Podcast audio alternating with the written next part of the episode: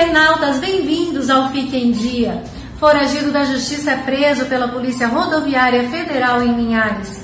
Estudante de Rio Bananal está desaparecida e polícia pede ajuda para encontrá-la.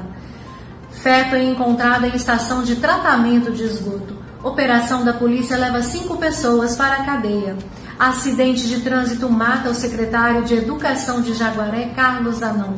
PRF inicia Operação Carnaval 2020 nas rodovias federais do Espírito Santo. Indicadores do ensino médio capixaba avançam e são os melhores dos últimos quatro anos. Banco Central lança sistema de pagamento instantâneo PIX. Cafeicultura Capixaba contribui para possível super safra nacional.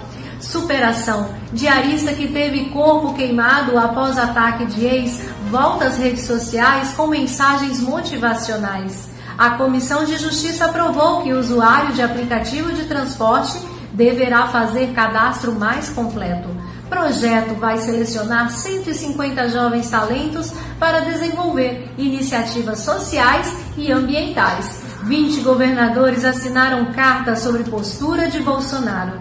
Aliança pelo Brasil, o novo partido do presidente Jair Bolsonaro, realiza primeiro encontro no Espírito Santo.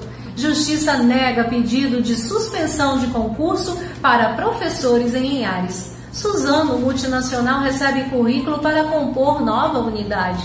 Bancos de leites do estado pedem socorro para manter estoque durante o carnaval.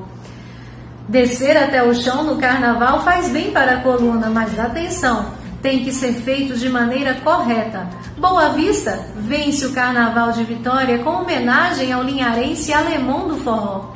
Carnaval 2020. Confira os horários de ônibus para os balneários de Linhares e atenção aos horários de funcionamento do comércio e supermercados em Linhares.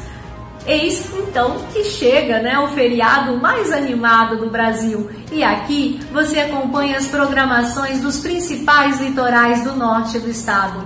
Então, aproveitem bastante a folia, que tenhamos todos um carnaval muito divertido, democrático e bastante seguro. E a cobertura do carnaval no norte do estado e outras notícias vocês acompanham aqui no endiaes.com.br. Até a próxima e fiquem em dia.